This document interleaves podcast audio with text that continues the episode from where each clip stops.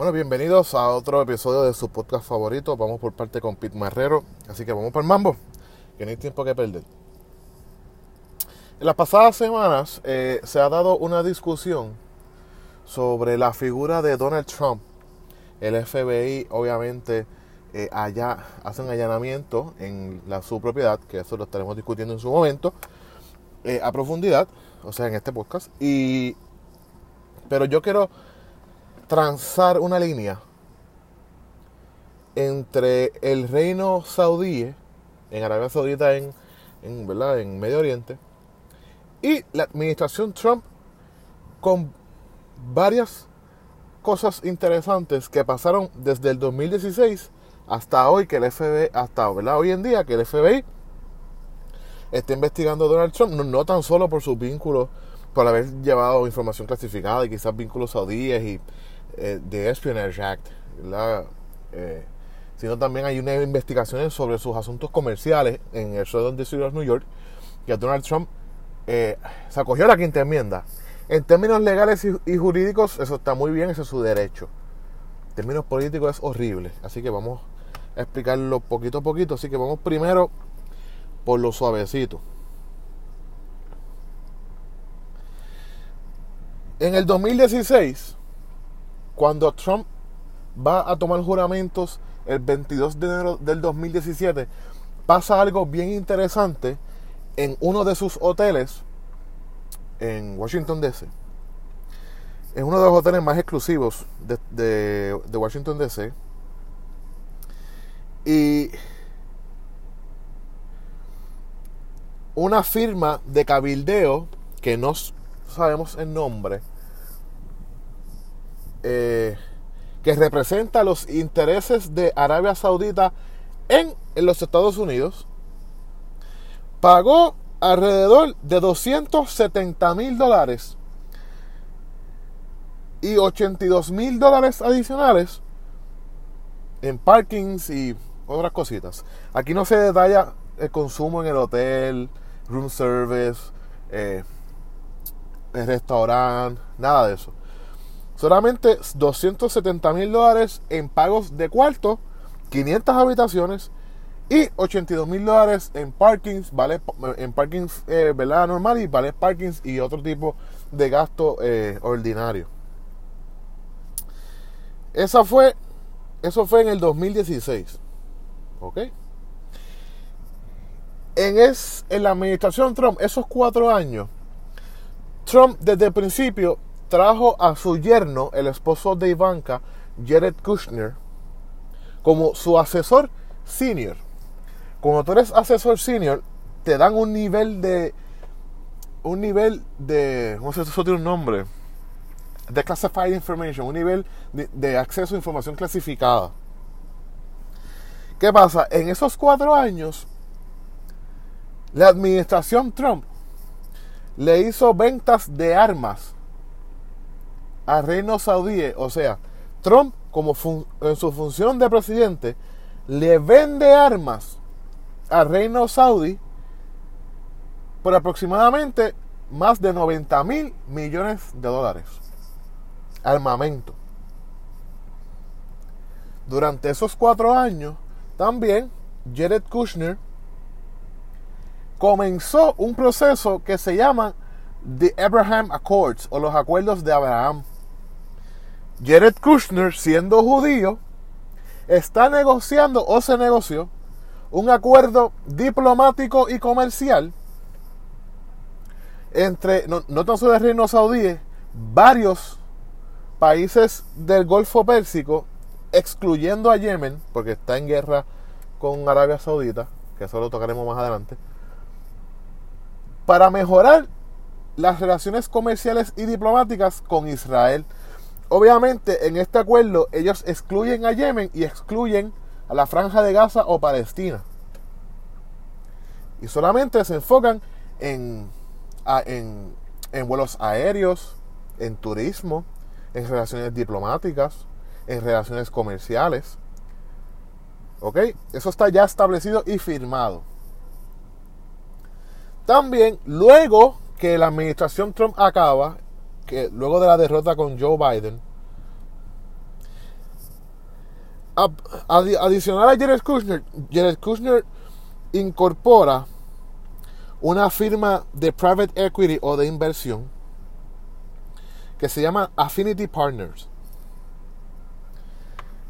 Esto es bien importante. Affinity Partners, eh, vamos a ver la primera génesis. Jared Kushner no tiene trayectoria alguna. Alguna. no hay nada en el historial de Jared Kushner que él haya estado involucrado en el mundo financiero de private equity. No lo hay. Jared Kushner estudió negocio en Harvard y se fue a administrar un negocio de familia. Que inclusive ese negocio de su familia compró por más de mil millones de dólares en el 2006 o 2007 aproximadamente un edificio en la Quinta Avenida número 666 un año antes de que la crisis hipotecaria o la crisis de real estate acaparara el mundo. Y él hizo una inversión que prácticamente por poco arruina el negocio de su familia. Y también Jared Kushner ha trabajado en la organización Trump como esposo, ¿verdad? Yerno y esposo de Ivanka Trump. Eso hasta ahora es el pedigrí de él. Luego él asume un rol de Senior Advisor del presidente de los Estados Unidos. Que eso es abarcador, pero no tiene que ver nada con finanzas, ni economía, ni nada que tenga que ver con contabilidad. Sale de la administración Trump, Jared Kushner, incorpora Affinity Partners y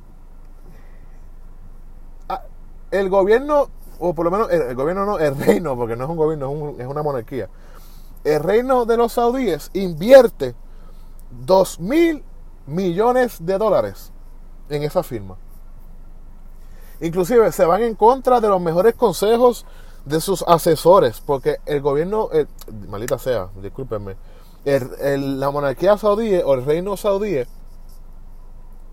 maneja un fondo de inversión nacional de sobre 620 billones de dólares, donde tienen inversiones en Twitter, en Uber, en equipos de la Liga Premier de Inglaterra, en un sinnúmero de cosas. Y sacaron 2 mil millones de dólares o 2 mil billones, eh, 2 billones, para invertir en la firma de Private Equity Affinity Partners de Jared Kushner. Que también, adicional a todos los shady que hay, esa firma Affinity Partners tiene una tasa, eh, un, un, transaction fee de 1.25%, que es bastante alto en ese mundo, que le daría ingresos a la firma de Jared Kushner de 25 millones anuales, sin contar las otras tarifas que se cobran por logros de inversión, por dividendos, etcétera, etcétera, etcétera. Y también esta firma tendrá oficinas en Riyadh, que es la capital de, los saudíes.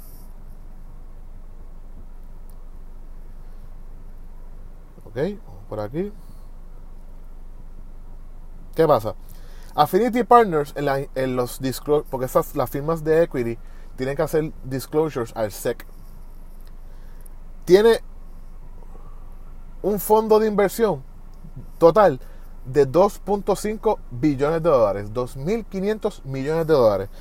Quiere decir que el 90% del líquido, de la liquidez de esa firma de inversiones de Jared Kushner, es totalmente de Reino de los Saudíes. Si no fuera por Arabia Saudita, esta firma no fuera importante. Obviamente, esa inversión le da un porcentaje de participación en la firma de 28%. Y también hay que hacer hincapié que casi todos, por no decir todos, los inversionistas o socios de Affinity Partners no son eh, nacionales, son agentes foráneos que invirtieron en la firma Affinity Partners. Obviamente, esto es bien interesante porque Trump y Jared, Kushner han defendido a toda capacidad al reino de Saudí, particularmente al, príncipe Mohammed bin Salman, del cruel asesinato y desmembramiento de Jamal Khashoggi en, la embajada de Arabia Saudita en Turquía. estamos claros. Pero también surge otra persona interesante de la administración Trump. El ex secretario del Tesoro, Steve Mnuchin, que sí tiene trasfondo en el mundo del private equity, que sí, que fue secretario del Tesoro, trabajó muchísimos años en Goldman Sachs, fue jefe de un banco en California que lo saca de la quiebra, que su firma de, inversiones de equity solamente recibió mil millones de dólares del, Fondo Nacional de, Arabia Saudita y ellos tienen un, un transaction, una, una tarifa de transacción de 1% que es lo normal en ese mundo de, de private equity. So ya estamos estableciendo ¿verdad? la línea entre Trump, sus negocios, su administración y Arabia Saudita. Y para cerrar con broche de oro, el gobierno, maldita sea, digo gobierno, ¿por qué digo gobierno? El reino de los saudíes, la monarquía saudí, se inventó un torneo de golf que se llama The Leaf Tournament, donde tiene renombres, eh, golfistas de renombre como Phil Mickelson, you name it, excepto Tiger Woods, porque Tiger Woods tiene algo de moral. Y a que no adivinan qué campo de golf ellos rentaron para su torneo. No usaron uno del, del, del PGA, que son los, los, los campos de golf certificados por la Liga de Golf de los Estados Unidos de Norteamérica. Rentaron el campo de golf de New Jersey de Donald J. Trump. Y obviamente no tenemos una cantidad de dinero, pero debe estar en los millones de dólares. En los millones de dólares debe estar. Debe estar esa renta de el campo de golf de New Jersey de Donald Trump. De Bedminster, New Jersey, de Donald Trump. ¿Y por qué esto es importante? porque no tan solo hay un ente foráneo influyendo comercialmente en un presidente y varios funcionarios de los Estados Unidos de Norteamérica, sino que también el FBI anda investigando, y eso fue la razón del allanamiento, a Donald Trump por muchísimas cosas. Y una de ellas es posible intercambio de información de documentos de información nuclear, tanto de energía como de defensa, entre la administración Trump y el reino o la monarquía de los saudíes. Y eso es reveladorcísimo. Inclusive aquí tengo el listado de lo que el FBI encontró, el recibo de lo que el FBI encontró en la casa de Donald Trump en Palm Beach, Florida, en lo que es, ¿verdad? En Mar-a-Lago. Y es muy alarmante porque el hecho de que un presidente de los Estados Unidos llegue a eso, a llevarse información clasificada y declasificarla por sus pantalones, porque él dice que la declasificó, es muy preocupante. Pero vamos al detalle.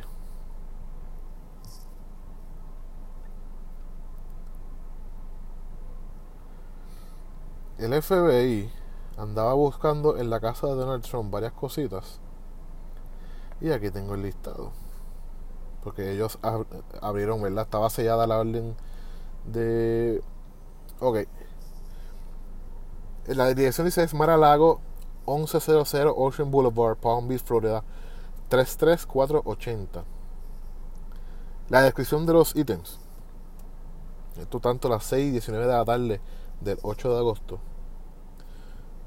Cuatro documentos, 29, 29 cajas A14, 30 cajas A26, 31 cajas A43, 32 cajas A13 y 33 cajas A33. ¿Y qué había en esas cajas? Pues vamos para acá. Había o se encontraba en los documentos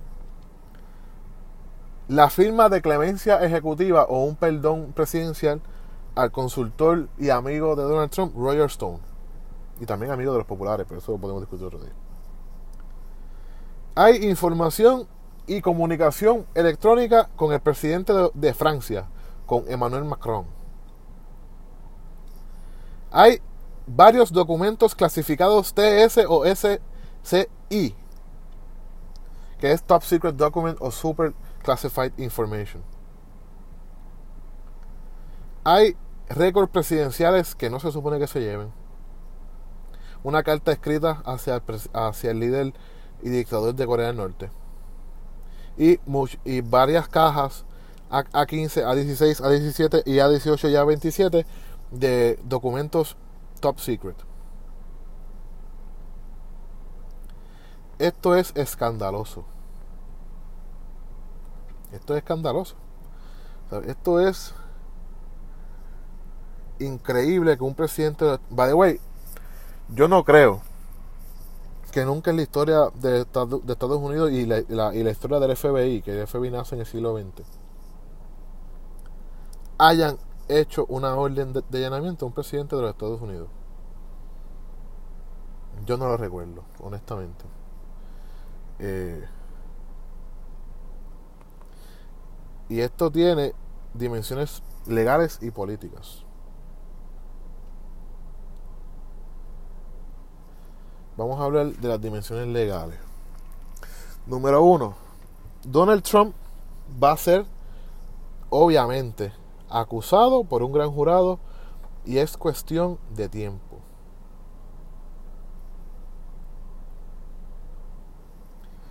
Donald Trump eh, en, en, Nueva York fue cuestionado en una, en una deposición con el FBI y ah, se acogió la quinta enmienda como mencioné al principio de este podcast. Ese es su derecho. Esa es una estrategia legal. Muy bien por sus abogados muy bien por él. Pero políticamente es fatal. La gente, el elector no loco, no hillbilly, no moonshiner, no redneck. Quizás vaya a buscar a Mike Pence o Ron DeSantis. Términos políticos. Pero en términos legales, Donald Trump va a ser acusado. Por lo menos perjurio no va a ser uno de ellos porque se acogió la quinta enmienda. Pero va a ser acusado quizás de Espionage Act. Y con una sola acusación se le impide correr para presidente. Y si antes de que él pueda correr sale convicto, se declara culpable o es convicto, hasta ahí llegó Trumpmania. Obviamente, Trumpmania es una idea. Ya saldrá otro político, quizás más habilidoso, con su retórica. Pero por ahora, Donald Trump, con lo que acabo de leer, la conexión saudí, las, investigaciones federales en Nueva York, las investigaciones federales en Florida,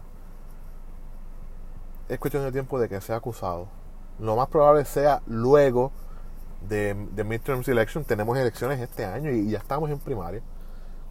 So, es cuestión de tiempo. Y yo creo que ellos lo saben muy bien. Y Trump dio primero diciéndole a todo el mundo que lo habían allanado el FBI para preparar el camino para una defensa pública eh, y apelar a todos los jurados posibles. Pero ya ellos lo saben y yo creo que con lo que le acabo de leer, quizás la investigación va por lo que yo le acabo de leer con la conexión saudí y el dinero saudí. Eh, es bien serio lo que está pasando en los Estados Unidos de Norteamérica.